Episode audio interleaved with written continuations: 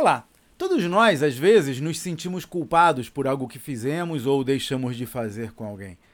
Por que não comecei esse projeto antes? Por que fiz esse comentário na reunião? Por que não me candidatei àquela vaga? Eu aprendi que culpar-me dessa forma só desperdiça energia, atrapalha em vez de ajudar. E uma estratégia que uso para evitar esse problema é estabelecer os meus limites. Afinal, para ajudar os outros, eu preciso estar bem comigo mesmo.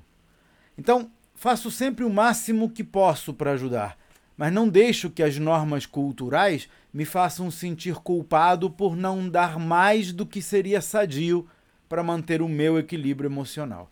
E esse é um dos temas que abordo nos meus treinamentos para ajudar empresários a fazer as suas empresas valerem várias vezes o que elas valem hoje. Conheça os detalhes no meu site claudionazajon.com.br. Até a próxima.